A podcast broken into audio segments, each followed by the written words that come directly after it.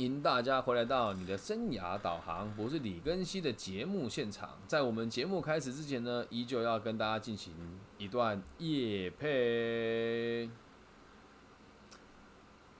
如果谈过一次恋爱，那我想要的一定是不同的口味。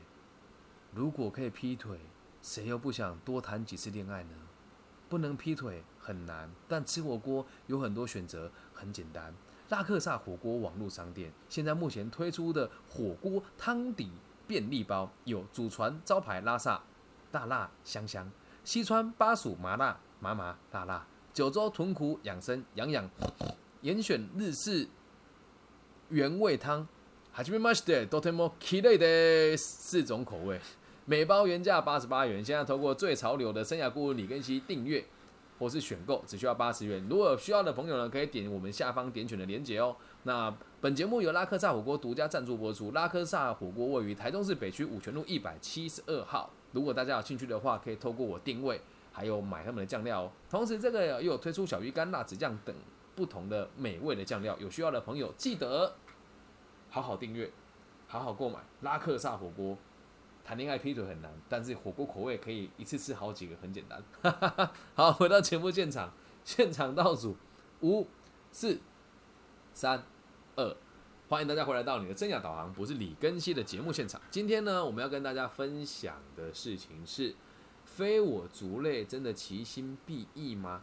要讲的是这个，在最近这一年啊，这两年哦，我在台中某一个单位担任这个青年咨询委员。的心得哦，当时我们在全台中遴选出了一百位，在他们眼中比较有能力且有办法给予不同的单位在政策上的合作的一些咨询的会议嘛。那这一百个人里面，其实大家也不能讲各怀鬼胎了哦，就是每个人来的出席的目的也都不一样。有些人是未来想要走上这个公共服务之路嘛，然后有些人是想要从这个单位里面找到一些油水，然后做做生意。然后有些人是单纯不懂事，想要来这边就是长长知识。然后有些人就是想要来这边体会一下我们这个在台湾立法院打架这种快感。真的开会好几次都有遇到这样子状况。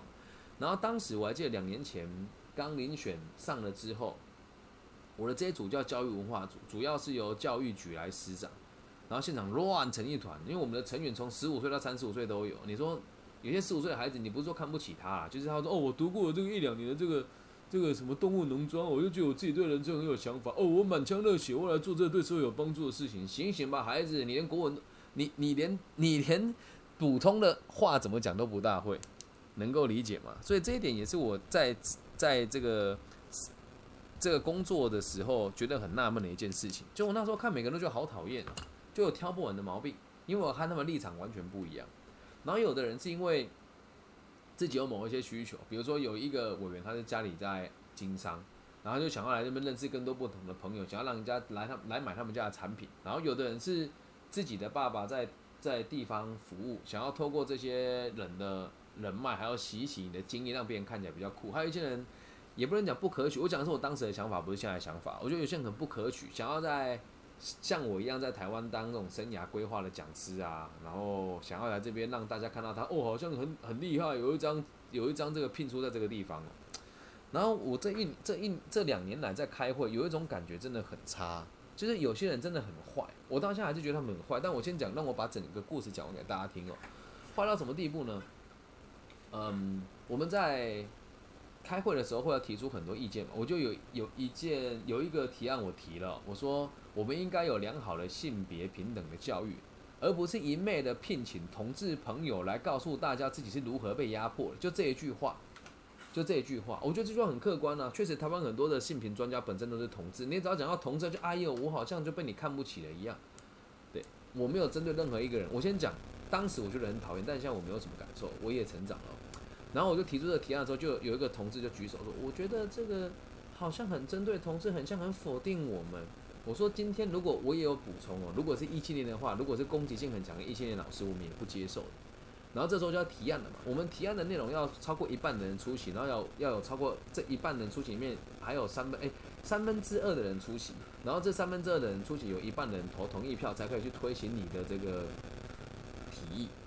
而这群人呢，就会开始为了反对而反对，他提不出更好的建议来反驳你，所以那一次这个提案就没有过。后来我又提了一个，我说我们在台湾的教育很缺乏世界观，小学不懂中学，中学不懂高中，高中不懂大学，大学不懂出社会在做什么，然后学的东西都非常的基础，以导致产学有落差。所以我就提出一套逻辑是，能够让孩子在毕业以前到各行各业去。参观、学习、访视，然后降低台湾的学生就读大学的这个意愿，让他们提早能够进入职场。因为前面有这样子的经验，后面人就为了背格而背格。背格这个词哦，你真的是听了就觉得很火大。他们会故意不出席，然后之后这整个组的人就一直不出席，逼得我们得得在改变规则，说啊，那没办法，我们换个方式哦。台湾很自由，但我必须跟你讲，自由过了头哦，那大家都乱来。然后我那时候觉得好难理解，一直到后来。有一个科长跟我说：“根熙，你有没有发现一件事？还有这个康轩文教的这个中部负责人陈英宙学长跟我讲说，根熙你能力很好，但你很缺乏爱。”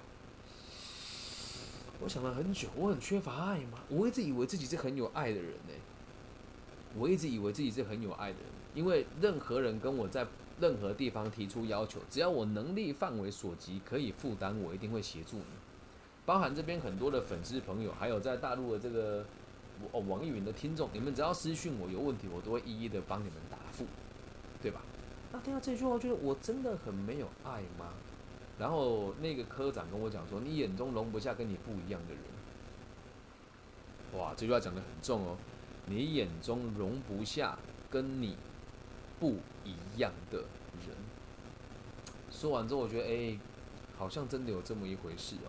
然后之后再开会呢，这些人看到我就会避我，因为如果你很常跟我相处，就会知道我也没有到真的是非常的淳朴跟善良，在某些时候我也是蛮凶狠的，就包含有一次有一个里面有一个委员跟我说，他认为我书读的少，然后发言很直接。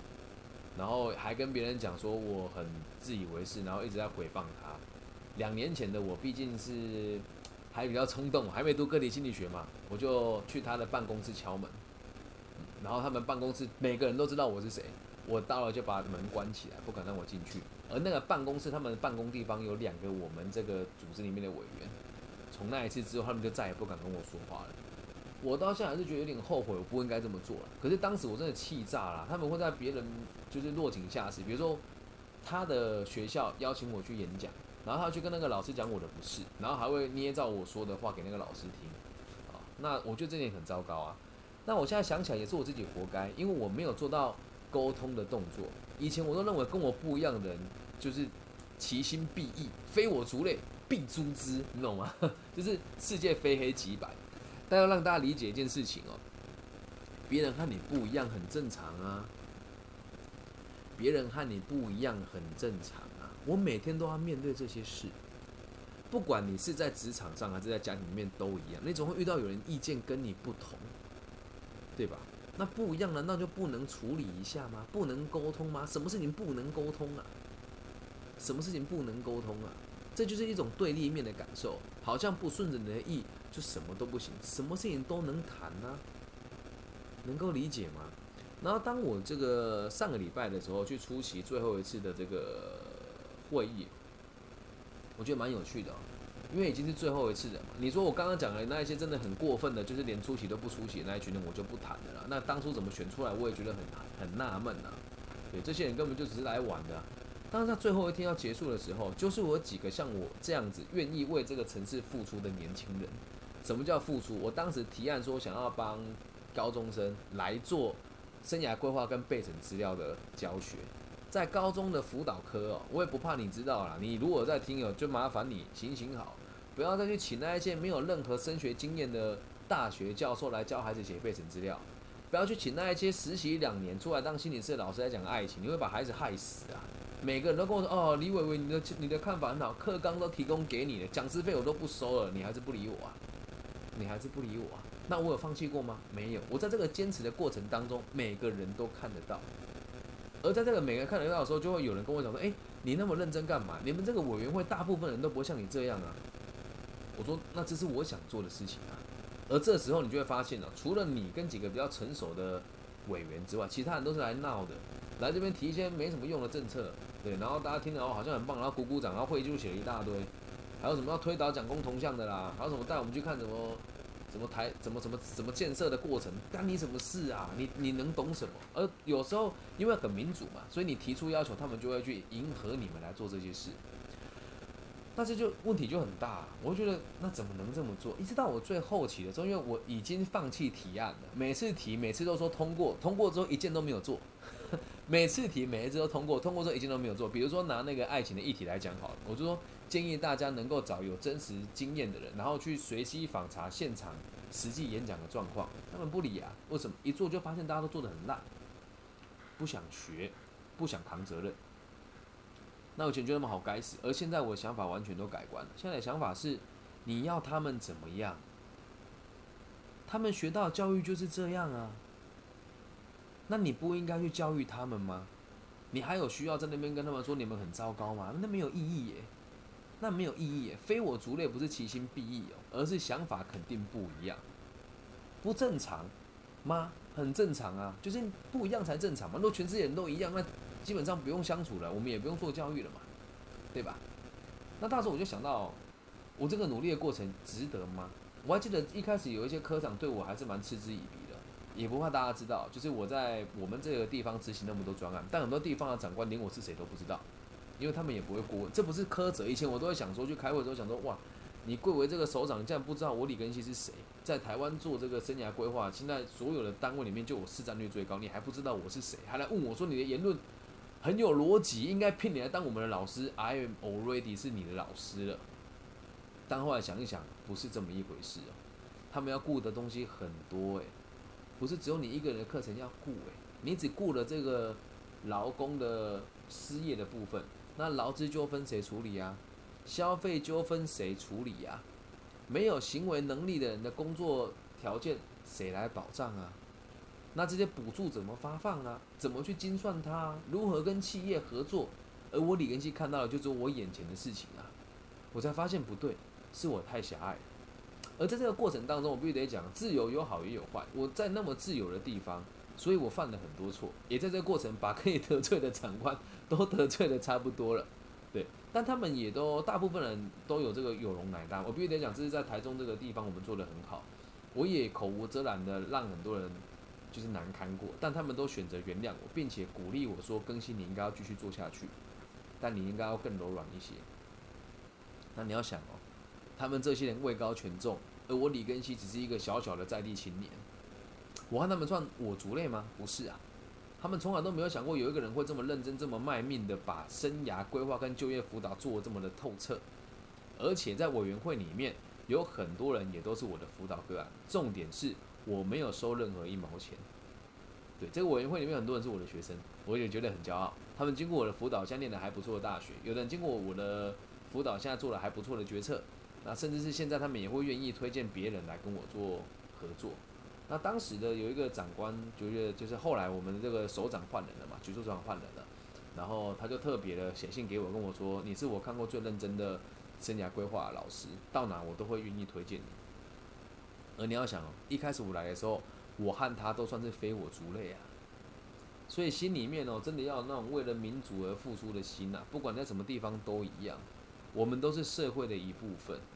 如果有能力发现别人跟你不一样，你应该觉得开心。我们还有努力的空间，能够理解吗？所以和你不一样的人很正常啊。那其心必异的这个词，我还查了一下，这个异就是一定会伤害你吗？倒也不会。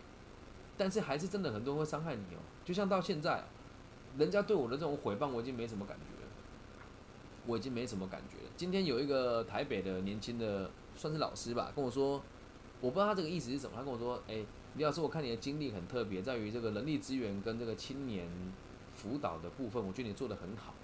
他说能不能给我们台北一点建议？我就回答他，台北有一群老师做的很好。嗯，他说，那你真的觉得他们做的很好吗？会听我频道，很多会知道，我觉得他们做的不够好吧，对吧？然后我就说，就我认为他们的行销做的很棒，但至于有没有帮助，每个人的想法都不一样。嗯，但我也愿意和他们合作，可是他们是不可能搭理我的。不然你看呢？为什么北部的学校从来都不找我合作呢？真的是因为交通的问题吗？肯定不是啊，他们有一群要保护的人嘛。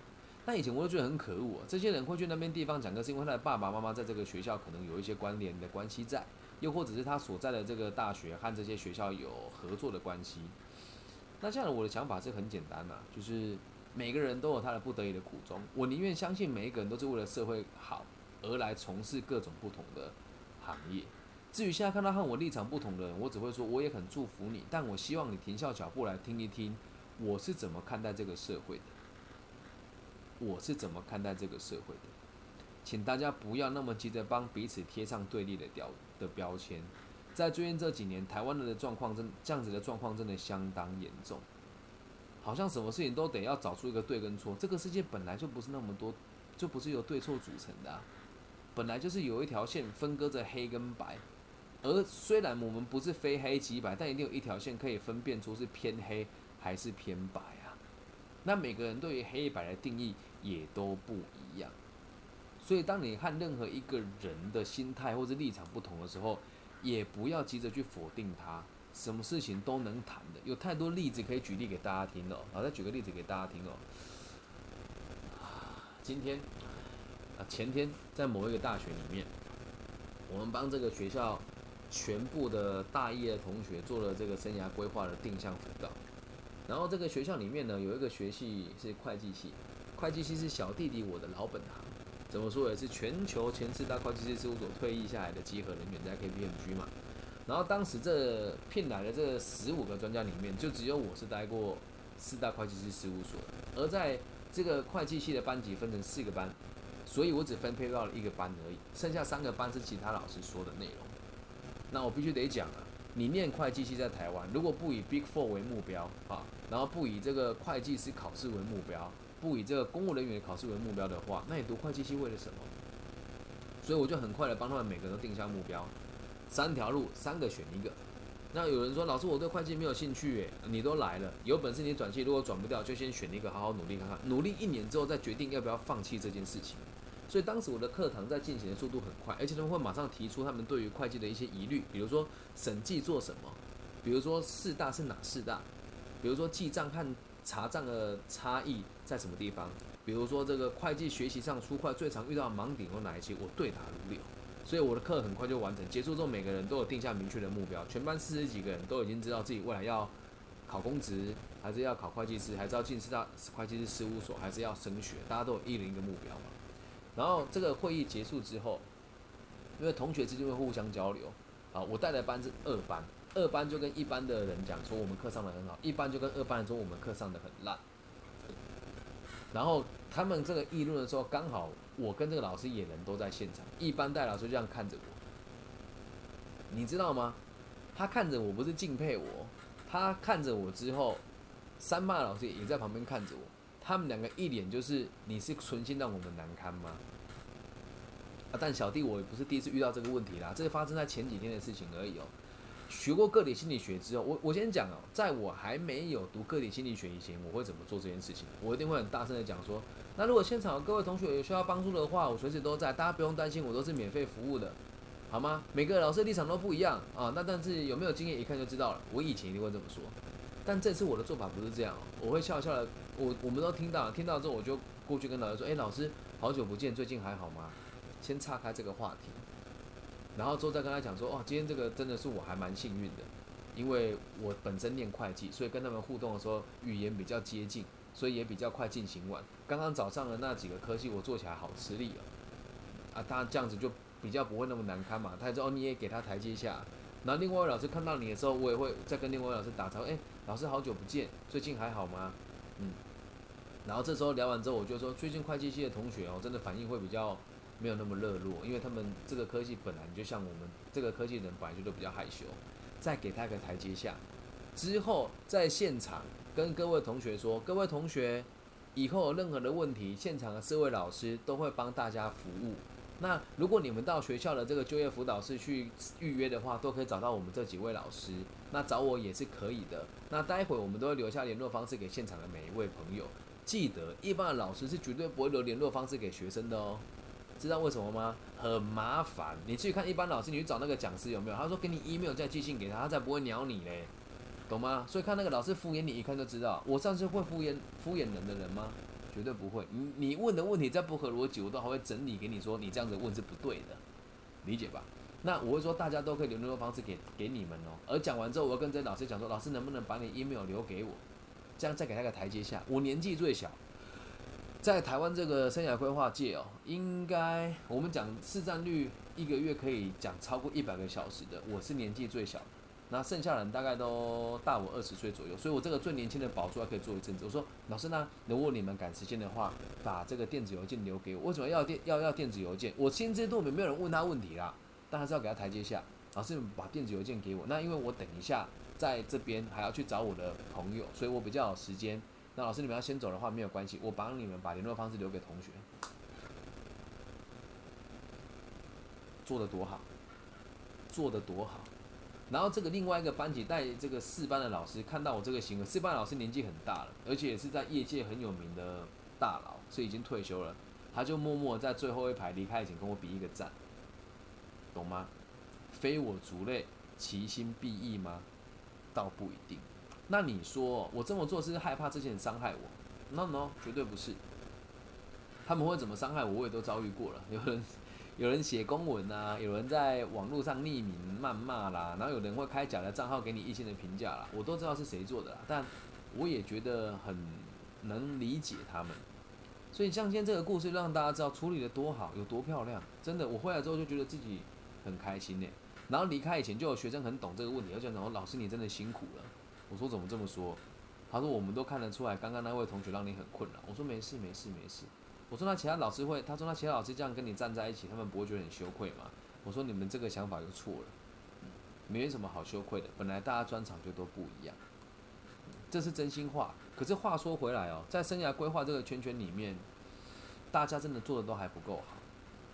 嗯，如果想学的话，我的频道里面都有免费的课程给大家听，懂吗？非我族类，并非其心必异。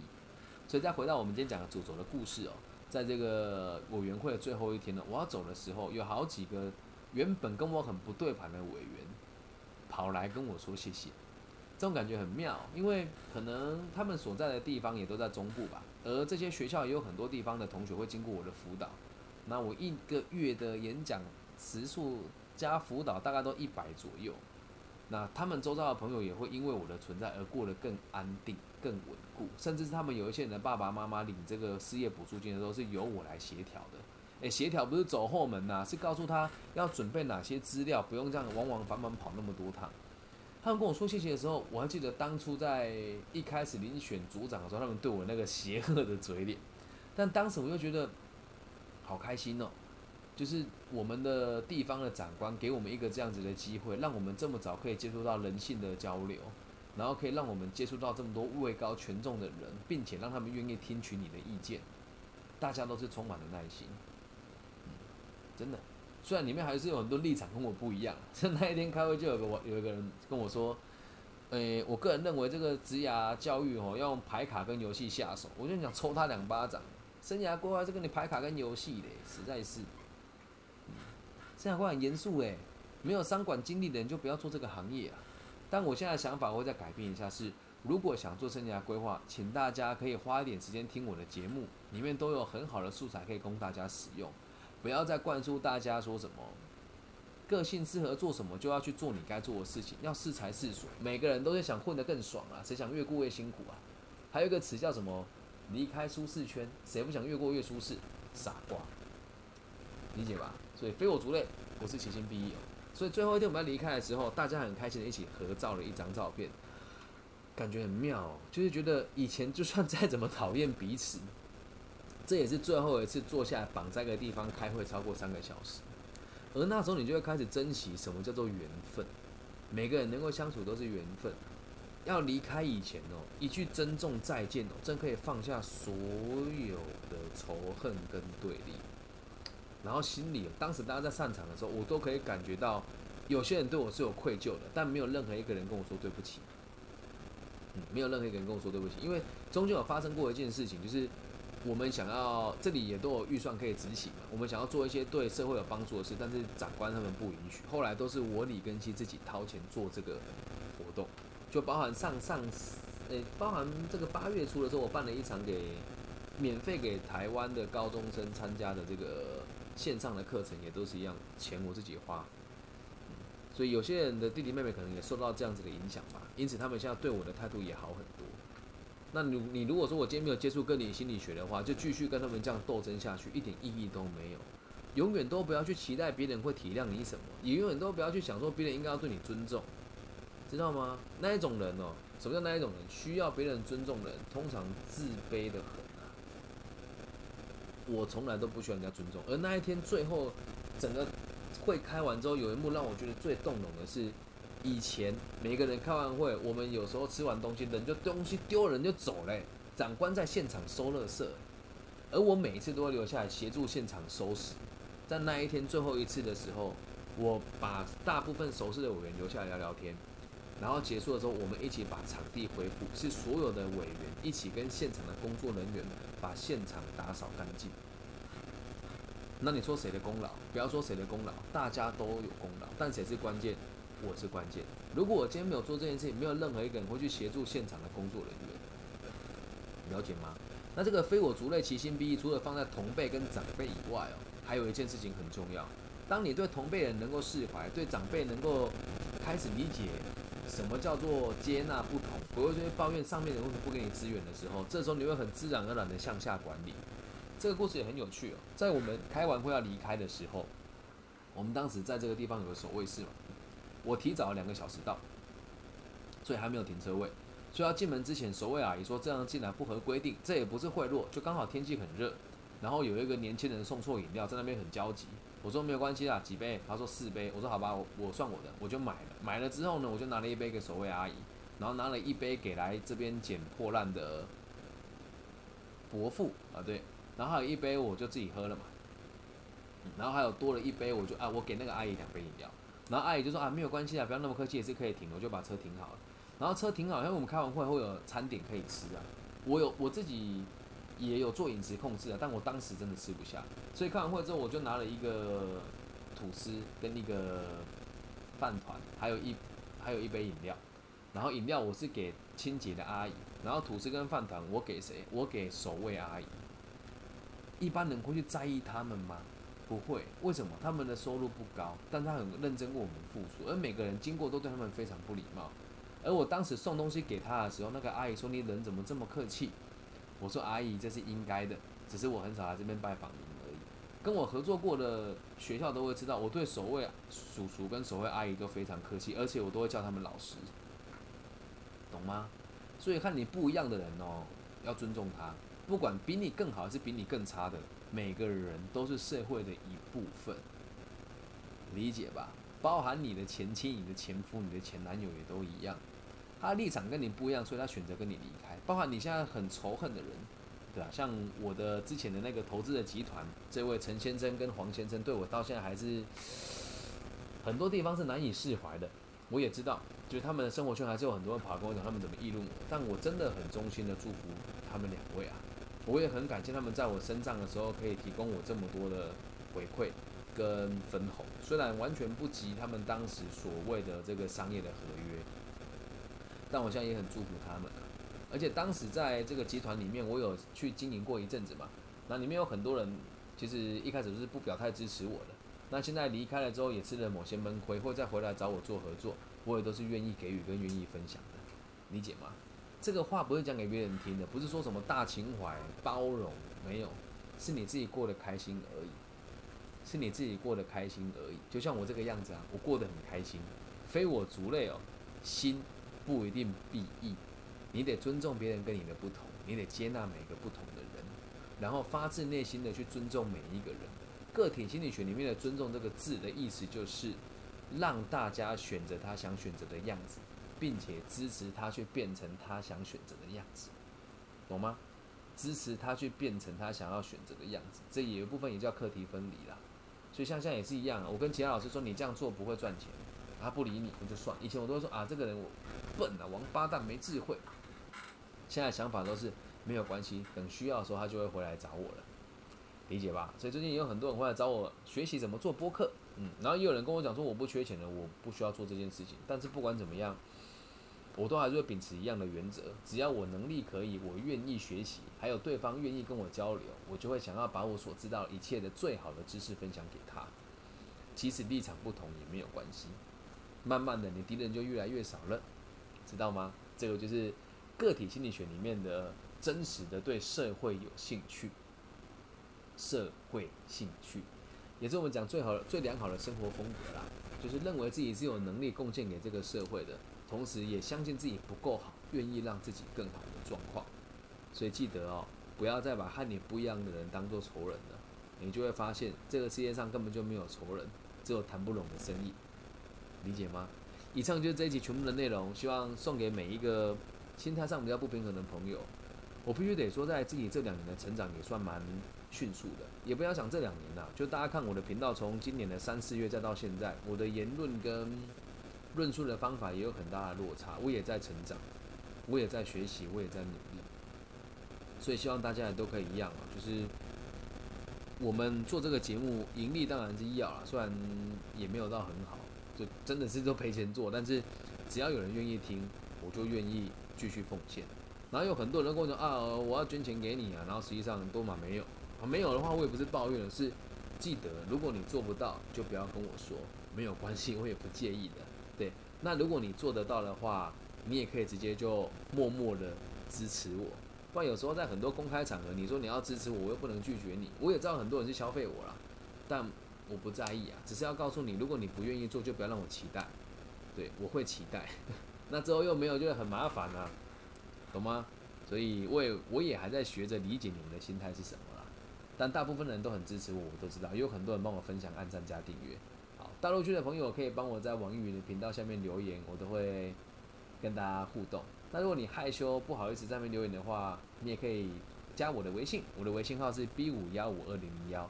那其他地区的朋友可以在 Facebook、IG 或者是这个 Google 里面找我的名字，我叫李更新，木子李，甲乙丙丁戊己更新的更，然后王羲之的羲。希望在各种不同的平台都可以听到大家的声音，或是看到大家的。留言，那真的很需要大家给我五星好评，真的很需要大家给我在你们的各个平台上分享。我知道每天听的人都那么多，每天收听的人次大概都有五百到一千左右，但是会分享的人就是寥寥无几，没几个。真的很由衷感谢会分享我节目的人，好吗？